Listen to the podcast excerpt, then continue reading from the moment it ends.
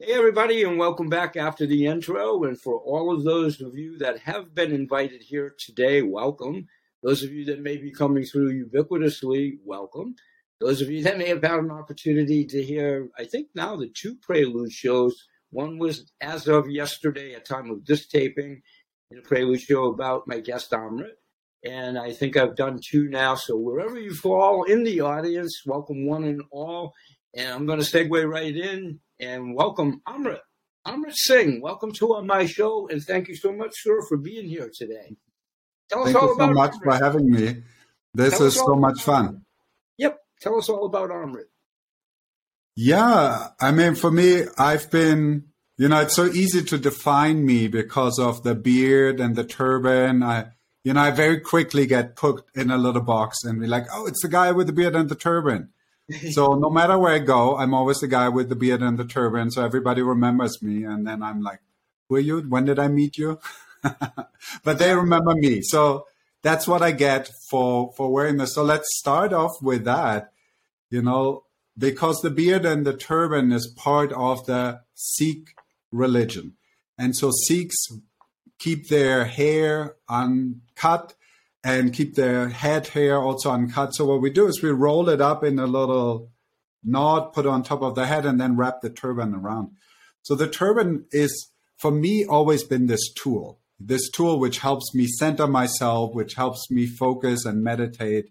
And so, very much wearing a turban has become part of my identity. Same as having my beard, it really helps me stay much more centered with myself, have more balance in my emotional body. And just you know like all of us as men who have the ability to grow a beard you know god thought of something when he put the hair there you know. We're not going around shaving off our earbrow, eyebrows either or you know a lot of us do shaving in different places for whatever cosmetic reasons. But the real reason is like hey that hair coming out there is there for a reason. So i have experimented with it and i really like having my beard. And so I'm not cutting it. So that's where we're down to beard and the turban. And then everybody says, Ooh, so you're this super religious guy because you look religious. And I seen someone on TV who was religious and had a beard and a turban. So I say, no, I don't want to be religious. It's like the opposite. You know, I want to be spiritual. I want to connect to my spirit to the spirit of this world, to the spirit we're all connected with. I don't want segregation. I don't want to be different from you just because you believe in your God that has that name and my God has that name. That, all that stuff I'm not interested in. You know, this whole religious, you know, what comes with this heaviness which comes with it, you know, which was great a thousand years ago, two thousand years ago we needed that structure. We needed to be able to say, we are this, you're that, and that's why we go to war and kill all of you because you believed in the wrong God. But we are now at a place where it's all about connecting with spirit, connecting with source, connecting with self. And so I see myself as a spiritual person which practices some of these things I learned from the Sikh religion, and I just like them. So they stuck. Now, myself, variation. First of all, they call me all kinds of things because of my beard. We some of them we can talk about, and some I joke a little bit. I joke, a little, but we all do get categorized. Is my point. It's my point. And my beard, it takes me a while. I mean, I can grow a beard of your length, and I have let let my beard go wild. I love having a beard for all of the spiritual reasons. That really, seriously, I do. But I always love having the beard too because I think there is a like you say, there's a reason that the men, you know, that we're not necessarily shaving our eyebrows. And power to anybody that does. We're not singling any, anybody out, to your point. But I mean, the beard, I don't have a turban, but I mean, it doesn't have anything to do with I have any kind of a bias or any of that thing. To your earlier point, I talk to what I classify an oversoul.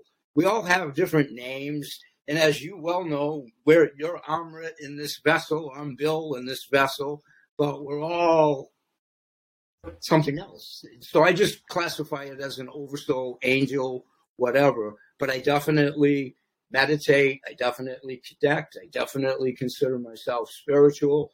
And uh, tomorrow I'm going to get a turban. I'm teasing. I'm teasing. It's a joke. It's a joke. I, I don't mean that out of school. It's my crazy sense of humor. Well, now, try it out. Try it out. It actually feels good. with this little with this little crown with this yeah, yeah, ball. it will work. It will totally work. Just take a some long piece of cloth and wrap it. I was I was teasing a little bit. I put a little piece of Wonder Glue or something like that and stick it uh-huh. on my. I'm teasing. I'm teasing. So enlighten us a little bit more, if you will. Was this something you had at an early, early age, or it's kind of recent in your transition on the chronology of a human being, or you've always had this, if you will? Elaborate for us. Yeah, I, I think I was 20 the first time Okay. I tied a turban. And it was at a yoga festival. There was a lot of other people there who have were practicing this type of, uh, Yep. you know, spirituality. I want to call it because I don't like calling it religion because Sikhism is more of a lifestyle. I agree. and I tried it out and I tried tying a turban. You know, I bought one in the bazaar there and I tied my first own turban and I really liked how it felt. And I was like, oh my God, this is the most amazing thing. You know, I feel so centered, was so easy to meditate. But then I looked in the mirror and I looked like this weird guy from the movies, you know?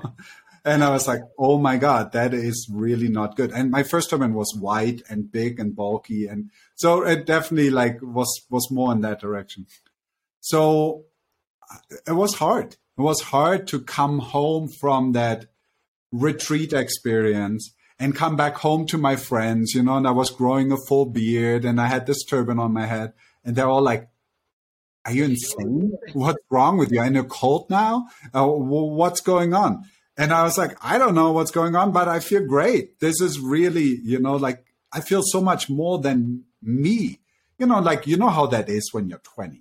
You're still trying to figure stuff out. You're trying to figure out your identity. You're trying to figure out who you are, how you want to express yourself. You know, before I was this cool dude with a black leather jacket, driving my black convertible and sunglasses on at all times. And now suddenly I was this guy with a turban. You know, it was very different type of It's a identity. pretty good jump.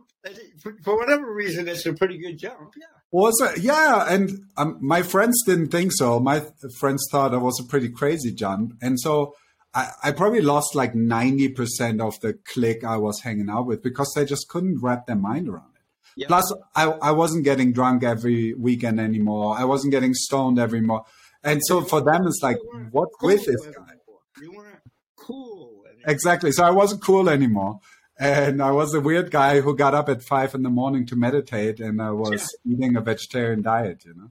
Yeah. Yeah. Sounds so familiar. I, I'm flashing back. and That sounds so familiar. A little bit, little bit different twist, but the same, the same uh, principle, if you will. Yeah. So, okay, so at 20, and you know, we're all comfortable with our age, but whatever. So that was a while ago for 20 for yourself. Yeah, your- almost 30 years now. Yeah. Okay. Good for you. Good for you. Yeah. Yeah. And uh, obviously, you've strengthened your whole in- belief and envelopment over those thirty years. Uh, from from the beginning, like you said, you were at the, the beginning. You have to have a starting point, whatever it was, a wild white turban or or whatever, as a starting point. It's like riding the proverbial bike, I guess. You have to fall off a little bit and. Then you need Yeah, and and you also have to like, you know what I did is I started diving in deep. And I got really fanatic about my stuff and I would do it perfect and I would not take any, you know, like I was really taking it too serious, probably the first You 10, can do that. 15 years. You you can do that. I mean, in any facet of life, but you can certainly do that. Yeah, it, it, it was a little extreme. It was, you know, I, I was also putting myself on the higher horse, you know, because now I was the one who was meditating and doing yoga, and other people were smoking weed and drinking and partying. So obviously, you know, I thought I must be a better version Correct. than them. And so all these things, I, I, I had to go through this flow of, of life where I realized I was really none better. You know, I was just the same idiot who was doing meditation and yoga now, but it, it allowed me to connect to myself at a much deeper level where I suddenly was able to say like, oh, wow, I'm so much more than this physical form. I'm so much more than this expression. I'm so much more than, you know, like trying to separate myself from other people. And I could see much more similarities, you know, and I could see myself in other people. I could see myself in struggle of other people. And so my heart opened up and I was starting to be more compassionate and kinder and more serviceful and, you know, like good stuff happened. Exactly. So you opened up your chakras, number one, number one, which is like the catalyst to the engine to do it all anyhow. Now let me ask you this: When you were 20-ish and you know and you and you, you went to your first event or what have you. At, at, at, that time were you really experiencing any kind of depression or anxiety types of issues as any 20 year old i guess in any faction of life? Or not really? Or not i think I, I wasn't experiencing it so much because i was smoking so much weed i was stoned most of the time so I, I didn't really notice. And you know i'm from Generation X. We're kind of like this this group which really didn't do mental issues, right? We all pretended we're fine, we're tough, we're you know, yeah, yeah, very very guarded, very closed up, and just like yeah, we can do this. Just we'll have to push hard enough. Right. And so at at that time when I grow up, no, there was not a lot of people even talking about mental issues. There was no one talking about depression and anxiety, even though we all had it. But it was just not. If, if you're a human being on this planet, at, any, at any era, to some degree, you've got depression. Oh, yeah. and, I mean, how could you not? Like, oh, it's part not, of being human, yeah. Yeah, and and if it's not too personal, and, it, and at any time, if anything's too personal, just please don't answer it. Oh yeah. Were your was your family okay with it, or did you have any Uncle Charlies or whomever that what are you doing or that type of thing? Or, or, or it was actually it was a was a fun thing because yeah. I mean my parents and my grandma, you know, we were all living together. Yeah. They they thought it was a little crazy. You know, like I was wearing this white turban, and was out in the garden at six in the morning doing yoga, breathing, doing all kinds of things but then they watched me and they're like, hey, he's he's getting up early. He is not smoking weed anymore. He's not drinking alcohol anymore. He stopped smoking cigarettes. He's living a healthy life now. He's telling all of us to eat healthier and to not, you know, smoke cigarettes anymore and stuff. Even there's something going on there. Even though it's crazy and it looks like he's the new cult member who lives in our house, but we're okay with it because we see the positive impact on his life and so they really they really connected with that well that's great so i mean you had family support they might have been perplexed or like what is he but i mean they didn't like ostracize you or throw you out the door or we don't want anything. No, I, I, got lucky. I, I, got good people as family. That's awesome. That's so important too, though. I mean, if it yeah. forbid God forbid if your family isn't connected or they don't want to, you are cuckoo in their mind or whatever, makes it a yeah. tougher journey to stay the course just because of it. Just just because just because of it. And I'm sorry, I'm sorry, Emmett. Have you actually formally taught this or conveyed it, or it's all within yourself to proper, you know, perpetuate it via a podcast and blogs and what have you. But have you actually taught it, if you will, in a group or whatever? No, I haven't taught it. Um, yeah. I've started podcasting a couple months ago and just really like an experiment. And yeah. then I had so much fun with doing it. And I really enjoyed having these conversations and enjoyed sharing myself in this way. And it really been helping me to be much more open about it and to share my story and and to see like to know there's people out there in the world who really benefit from me sharing this. And so that's my inspiration. Just just for a quick second, just for a quick second, and I don't, you know, I don't get the affiliation or money, I mean that kind of crazy stuff from Podmatch. I love Podmatch, and I think it's so great to play to that point. And how do I say this to protect the innocent out there? It just kind of helps hone in more like-minded intuitives and maybe makes it a little bit easier out there in this new world to connect and find with the like-minded individuals and make it a little less tenuous, if you will. Yeah. They go, yeah. Well, totally, and it, it gets us to move. You know, that's what I like about the Podmatch platform so much. It really allows you to just like click and connect and say, okay, we record and then it's done and then you move on and it's out there. And there's not, yeah. we're taking this whole mental weirdness out of it of, ooh, should I ask? Should I not? Maybe someone will say no. Maybe someone will not like my face. Maybe someone will have it, you know, like we're just doing it and we're connecting. And it's kind of like the, the Tinder of the podcasting world. I like it. And, and, and great point, great point. And I like to think too, without getting too overzealous about it or whatever.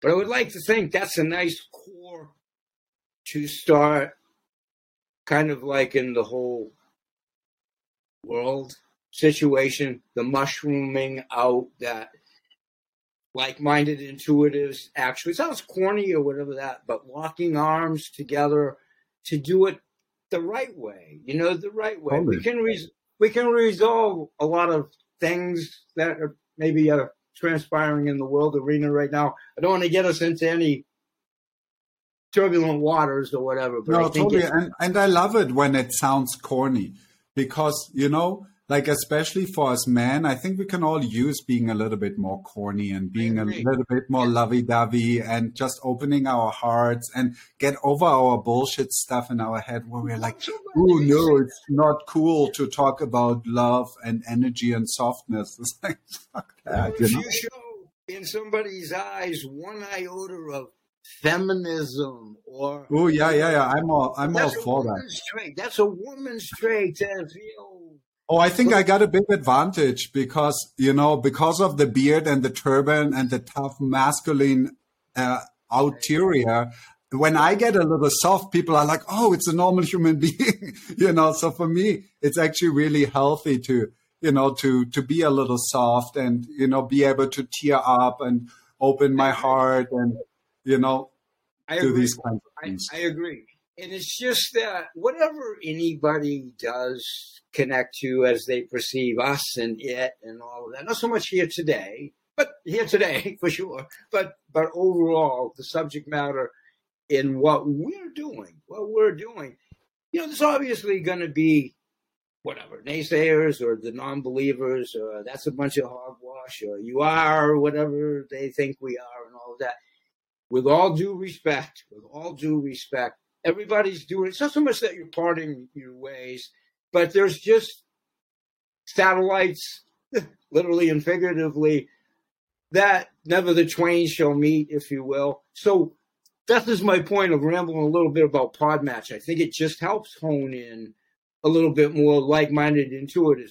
Do we get approved for every single interview and or accepted? Of course not. That's human nature. It's not like it's not like oh my God, I hate that guy because he's got a turban I don't think that exists here. I mean, maybe I am over overzealous, but I don't think that exists in this arena. It might just be I talk about auto mechanics and you talk about yours. I love it. I just don't think because I'm an auto mechanic, you know, that basic, that basic. Yeah, yeah. When totally. they match, like, I just don't think it would be fortuitous for our audience. But geez, you're a great guy, or whatever, right? And I'm not saying that now. I think this is wonderful. I'm so glad that here.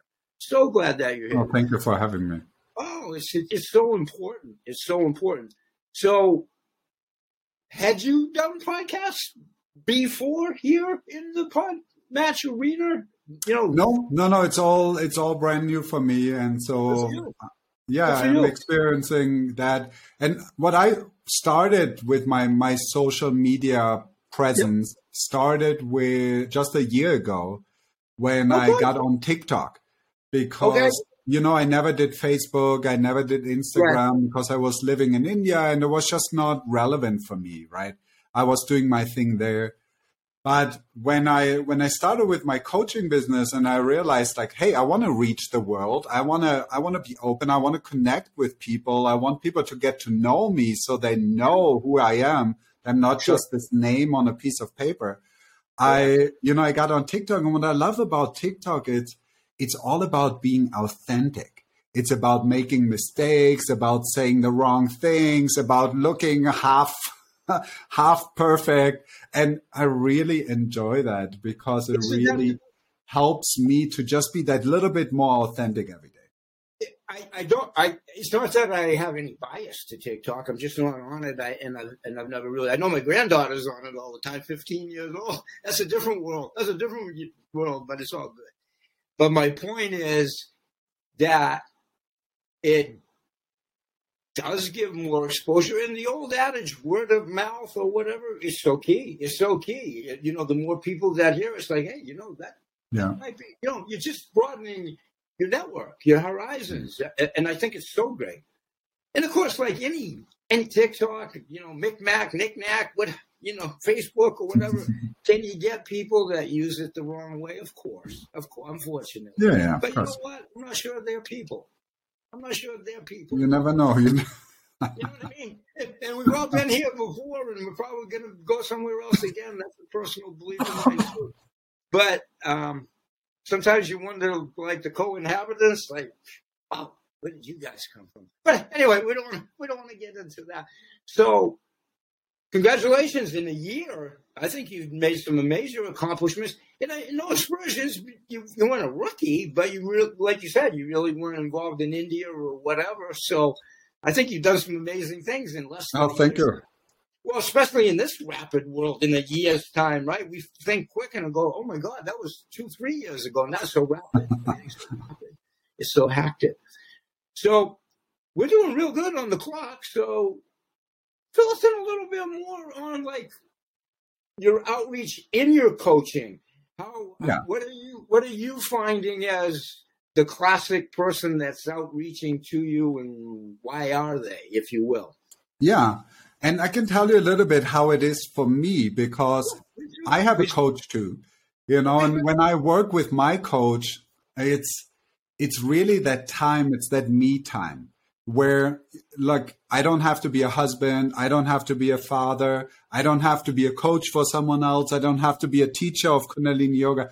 I just get to be Amrit Singh and I got to be with someone who holds space where I can say, look, I'm afraid of this. I'm nervous around that. You know, I'm struggling with that. I had a success over here, but now I feel kind of deflated because I don't know where to take it next. And when I work with my coach, what he will do is he'll bring me back to, but look, you've done all these amazing things. Like you just said, look, you, you've accomplished so much in a year because in my mind, it's like, I didn't do so much in a year. Then when I heard you say it, I'm like, okay, I'll take it. You know, it feels nice to, to acknowledge yourself. It feels nice to just to know that you did well. It feels nice to look back a week and say, I've done my homework. I have accomplished my goals. I ticked off my to-do list of action items.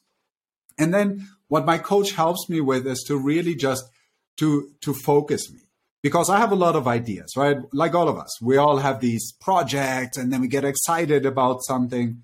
And then what he does is he brings me back and says like, hey, I know you have like eight ideas, but which one actually follows your goal, which why we started all of this? Which one actually connects you more to the world? Which one actually allows you to serve more people?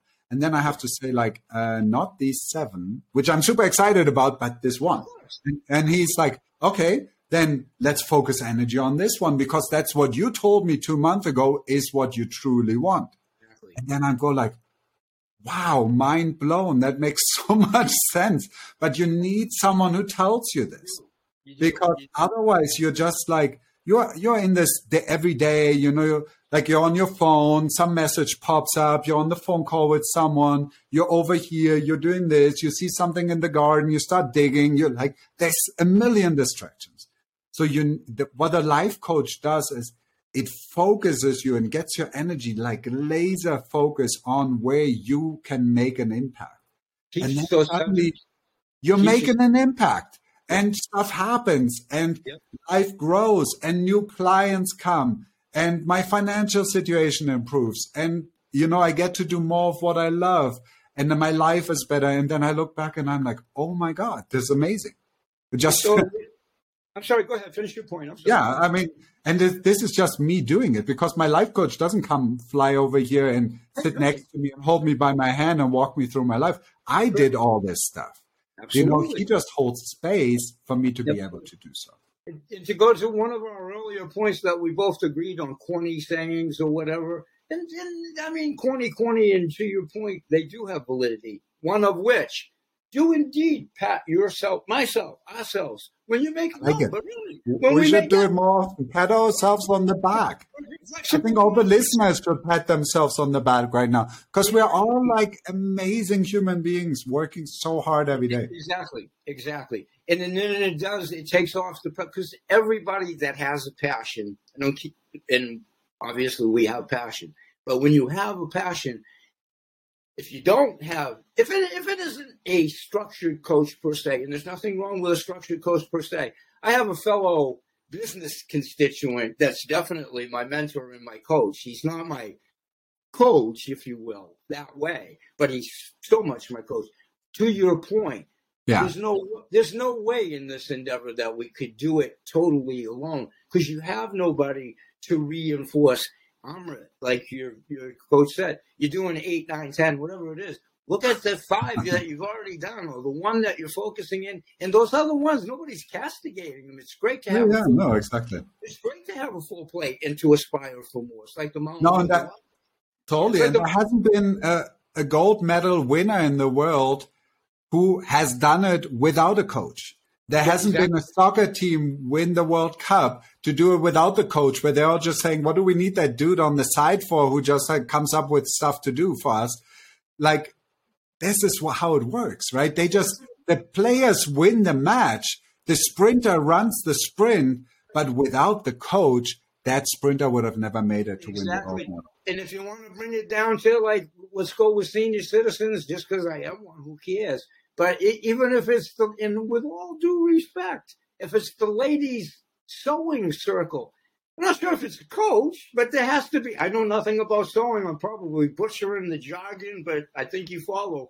You have to have somebody that knows how to cross stitch. You have to know somebody that will now Mary. This is how we put together, or whatever. It's a crazy point, but there's coaching and there's reinforcement at. If you're playing cards, kind of, sort of, kind of, sort of, but especially yeah. in sports, athletics, movie, movies, as crazy as that is, acting coach, whatever. And with with anything you do, you know, there comes a point in your life where you can just meddle in it. And you can just like, oh, I like gardening. Oh, I like repairing motors in a car. Oh, I like parachuting. Whatever you want to do, you can you can just meddle in it. But exactly. if you want to master it and you really want to get to that gold medal level, correct. There, there's no other way. You need a coach. You need someone who can hold you accountable, who can tell you when you're diverting off the path, who will call you on when you're full of shit, but who will always pat you on the back and who, when you want to give up and throw it all away, he'll be there with you and it's like, come on, you can do this. I know yeah. you can do this. And it's just exactly. in your team. And imagine for this one thing, for the most important thing for all of us, what is it? It's our life. It's our life. And how many people do you know who have a life coach? I know less than 1% of people have a life coach. You know, I'm surprised, and I don't, and I don't, I don't, uh, dispute your estimate of one percent. You may, but I, I would, I wouldn't be surprised if it's less than that. It's probably less than that. Yeah, interesting enough. Now, here comes the interesting point.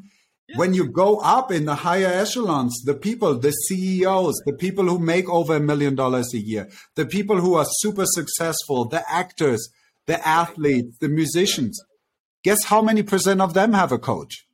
Not as many as you would think. Not as many as you would. I'm telling you, more than 50% work with a coach in some field, and that's why they get more successful. That is, that's a significant jump from one percent, but I guess still not enough because there's the human equation, whatever the human equation. Yeah, yeah, of course, that's not. But you, when you ask people and you ask successful people and ask them straight out, say, "Do you have a coach or mentor?" They Absolutely. will always answer Absolutely. with a yes. Absolutely. And that's like put the two together. How complicated is it? Want to be successful in life? Get yourself a life coach. And how many times, be it sports, acting, or whatever, how many times, like, especially if it's been for a number of years later on, there's a retirement or whatever, how many times have you heard, let's say sports, I remember Coach Collins when I was in the mm-hmm. eighth grade, or whatever, or whatever. Or I remember my acting coach when we practiced in a garage, and then I went to Broadway, or what, whatever. You, exactly. you always hear them. You always hear them say. And if it wasn't for, if it wasn't for my mentor, my coach, my whatever, and they're the first to acknowledge that, like you say, because they wouldn't have got the, they wouldn't have got it. You have to have the talent the raw, you know, whatever it is, you have to have something there too. So you the, have to have the talent for life. You need to be motivated to want to live life. You need to be motivated to want to win your gold medal in life. And then, you know what the next step is? That's where it gets really interesting. Then you need to be willing to throw some money at it. You need to not walk through the world and be like, oh, I wish I had a really good mentor. I wish I would have a great life coach but oh no, it's so expensive. And I rather just buy myself the new iPhone than paying for a coach. Which like, would cost, which would get your which would get your priorities straight, right? The That's iPhone, the iPhone alone. However good or bad the coach is, and fees and all that's not my point. if you can afford an iPhone, you can afford a coach, and we'll just leave yeah. it at that. We'll just and leave it at your that. priorities. What's yep. what's more important? Is it more important to have the new iPhone? Is it more important to drive that big fancy car, or is it more important to hire someone who's so professional that they can make you win that gold medal in your life? Exactly. Choice is yours. It, and it and it always, like you said, it always comes down to what is in there within you and that person will will personify it. If you walk the mile, if you stay the course, they will be right there with you. Now, if you veer off a little bit, if everybody needs, it's like a captain stooping on the love boat a little bit. Doesn't mean that you you know you're gonna turbulent waters in life are gonna happen.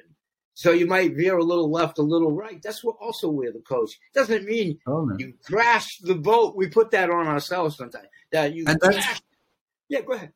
Totally, yeah. And that's the last part in it too. This is the last part, which is so important because the more money you invest in yourself, the higher the coaching fee you pay. Guess what happens? The more serious you are about performing, about coming through, about doing your homework, about showing up for your meetings, because you already paid. You're like, oh my God, you know, I paid $10,000 to this life coach. And guess what? you're going to do your homework. You're going to show up for yourself because of your investment. A great point on that. And I don't want to get too sidetracked because I do a business show about business and all of that. That's not my point. That's not my point. My point is, to your point, in business, for an example, if you were to invest in like a series of franchises, whatever they are, a Sub Shop or McDonald's or whatever, to your point, you're going to have some money invested if that's what you want to do. You you are going to physically have to have some money invested, and you are going to walk the mile. You're going to read the manuals, and if it's McDonald's, you're actually going to go to McDonald's school to get trained, as opposed to a crazy example if you're a kid starting a lemonade business when you could for forty five dollars or something like that. Point being, if you're throwing money at your career in that world you're going to pay attention to it. So it's the same premise on what you just said. Crazy yeah. example in another genre, but it's the same difference. If you throw yeah. money at anything, eh, you're going to pay more attention to it just because uh, you're throwing more money at it. And an interesting point to that, when I started my coaching business, you know, where I really said, okay, I'm going to live off this. This is going to be my business. You know, you start reaching out to the first people. You're new to it. I didn't charge a big amount of money. Right. What I did is like, I said, Hey, Bill, do you want to be my client? I'll charge you $20 a month and then you'll right. be my client. And I had some people who were like, eh, I don't know, Amrit Singh, like $20 is a lot of money. I don't know. Ah, okay, whatever. Let's do it. If, if I can do you a favor with being your client, you know? And so right. I started with these people who paid me very, very little. And guess what? They wouldn't show up for the meetings. they wouldn't do any of their homework. Nothing changed in their life.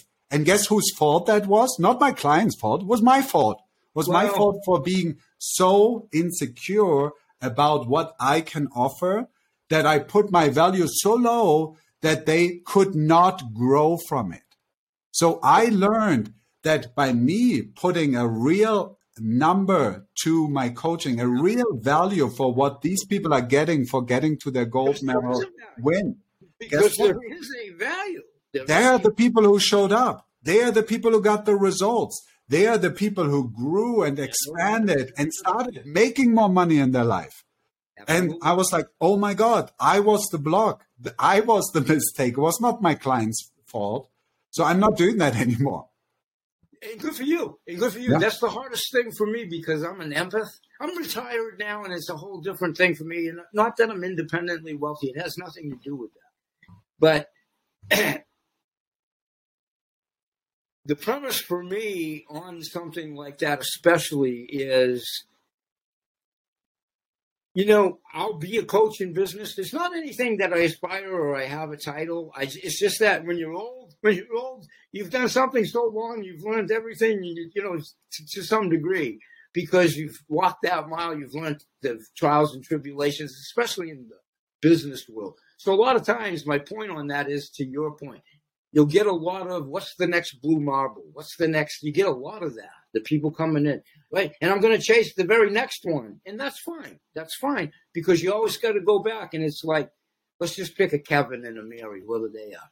Kevin, Mary, I got to ask you a question. Whatever it is in your endeavors, what is it? Really, with no disrespect, or what, what is it that you really are searching for? Because my thing might not be for you. It seems like you're still on this journey I would love to help you as an empath. I would love to have help you find that if I could just give you a suggestion because I happen to maybe know a lot of people if they're still alive by being an old man or whatever. it, it, the empath part, the empath part. So then when I started doing this many years ago, it, eh, you know, because I always, I never want to see people in pain or pets or whatever. Sometimes you do think larger with your heart. And it's not when you get to the business element that you're not still thinking with your heart. You have to, if you have a service to provide and it's warranted, as long as it's not, you know, oh, it's fourteen thousand six hundred and twenty-seven dollars, you know, or something crazy about a course. I mean, that's a different premise. But fees rendered for viable what you're getting, I feel you're paying literally and figuratively because I did the same thing and and you're not doing those people a favor. It's so obvious. It's so obvious, yep. like you just said. If just they don't walk the mile, you could literally give that give it to them. Let if you charge them five dollars, you could literally give it to them, and they never would then. Yeah, as well, as and nothing happens. Yeah. Nothing what happens. the only thing which happens is I feel good because I gave it to them. But yep. what does that help? There's many ways I can feel good. I guess in the, in our analogy of a little half of a pat on you, you did your job. I mean, that's all you can do. That's but all you honestly, can. I it I did my job superficially. I didn't do my job profoundly. Because if cool. I want to do my job profoundly, cool. I hold you to your own capability. And I say, right. I know you, Bill, you can come up with the $3,000 my coaching program cost because I know you are worth that to yourself. And in that moment, something clicks inside of you when you say, Hey, there's a lot of money. This is not like a little chump change that I have lying around. I invest that in myself. And just that action already puts you 10 steps ahead on the path to your own success. And it's just that simple. Perfect. Well, let's do this about that. I just want to take a bit. I'm blind as heck. Uh, how are we doing for the clock? Are you good for like another ten-ish minutes? Yeah, yeah, so? sure. Let's just keep going. It's fun. Why don't we do? Why don't we do this about that? Everybody, right now, I say this fictitiously, if you will. I hope we know nothing about you. We know nothing about you. We don't know anything about. We don't know how to do anything. What's the best first step for John Q. Public to initiate making contact with you. As crazy and as basic as that seems, let's play like we just don't know any of it. How do we find Amrit? And what's the best? Yeah, probably the, the easiest way to find me is on my website. My website is coachingnow.info. So coachingnow.info, super easy. And it's just a simple landing page, has a couple pictures of me on there, has a little bit of my background story, and has some links to my social media. The best way is leave your email address so then we are in touch. You know, I'll be happy to send you my ebook I'm working on, just like a really simple couple pages, just talking about what my background story is, what inspired me, why I did what I did. And I'll be happy to send that out to you for free. And then we're in touch. You know, I'll, I'll send you, I'll put you on my newsletter. And if you don't get too many of those already, see if that's valuable for you. You know, my, my motivation is to create value. I don't want to send out emails with buy this or I'm trying to sell this or whatever. But what if I can send something out which makes a difference in your life, which creates value for you as you're reading that piece, then you're happy to to read the bottom 5% where it says and click here if you want to be part of something else, right? But for me it's important to provide value. So I would say come to my website, see it's uh, valuable for you. If it is, leave your email address, ask me for my ebook. I'd be happy to send it out to you. And let's start being in touch. And then check me out on TikTok just because I put a fresh video there every day. Absolutely. And I have so much fun on TikTok. You can see me on Facebook, I'm on Instagram, and just get to know me a little bit because, like, why would anyone give me money if, if- if they don't know me? They don't trust me. They don't have a connection with me. Why would would anyone want to hire me? You know. It's like so the old adage. It's like the old adage, whatever you want to equate it to, buying a car, buying a house, whatever.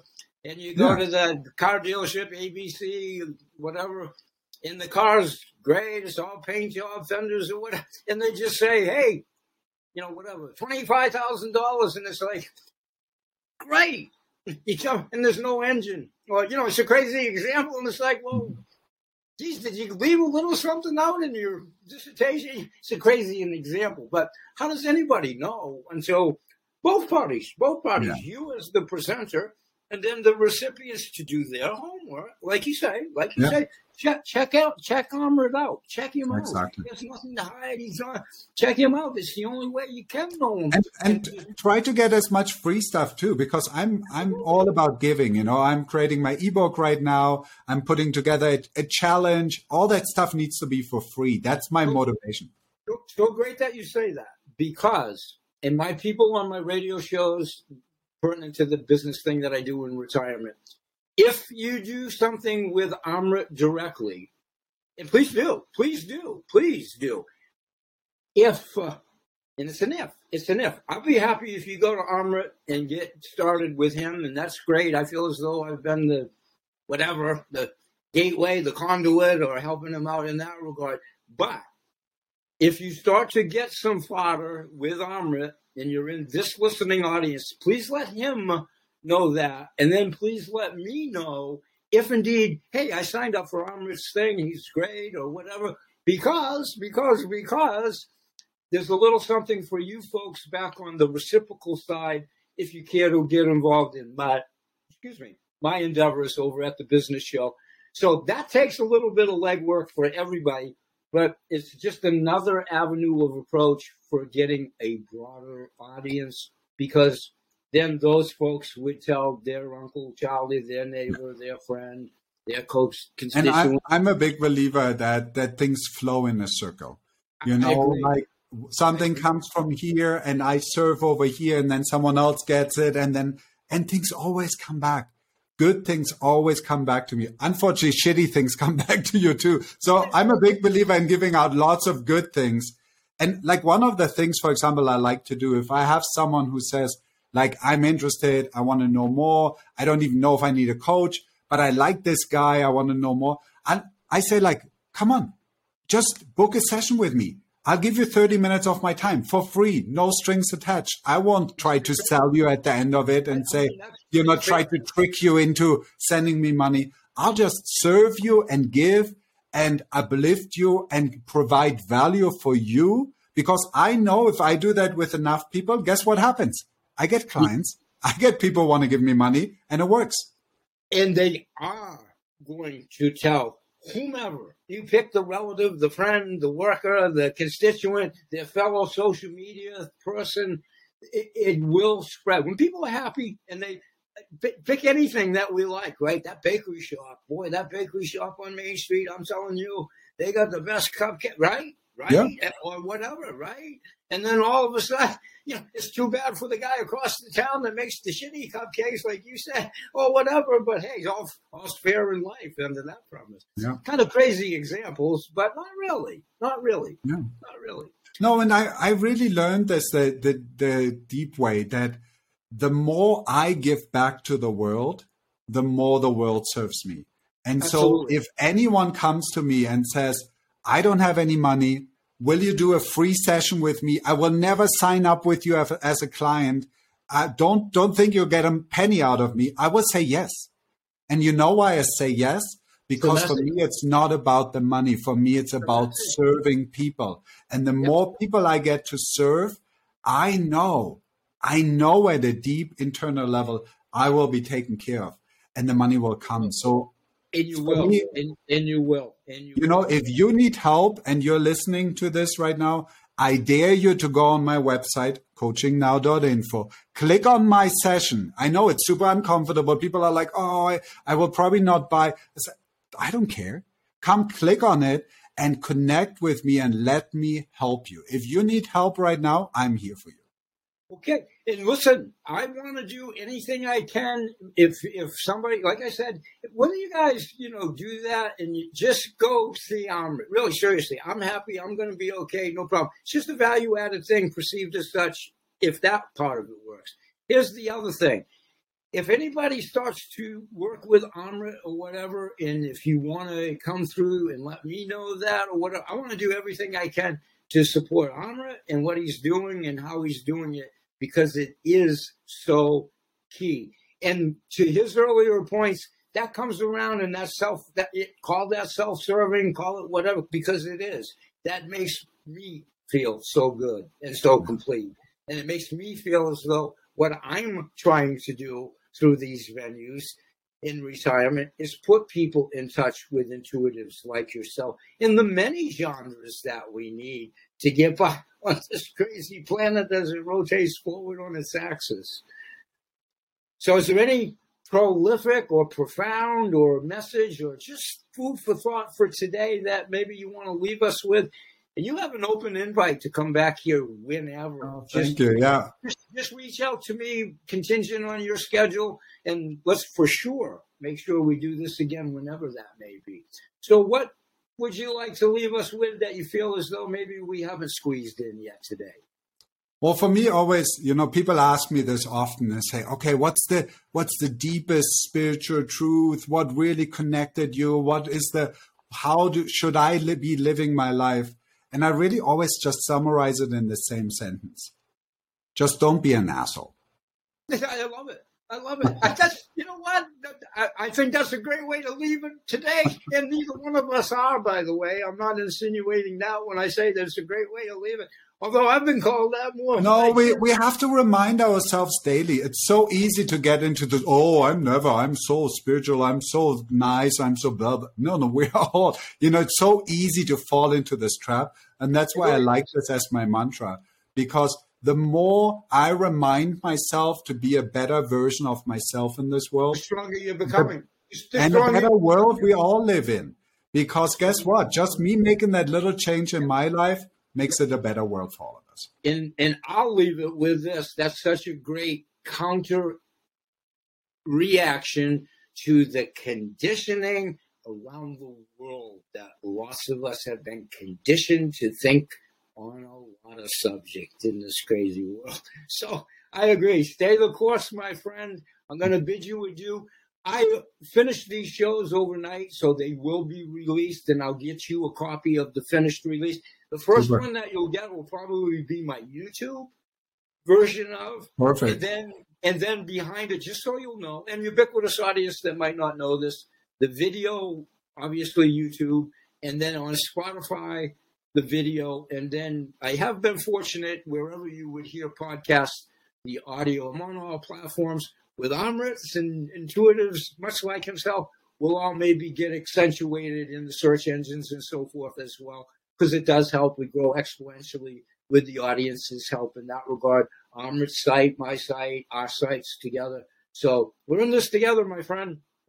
And thank you so much for being here today. Amitas. I'll see you on the Dow side, and I'll get this out to you overnight. Perfect. Peace. Thanks, everybody.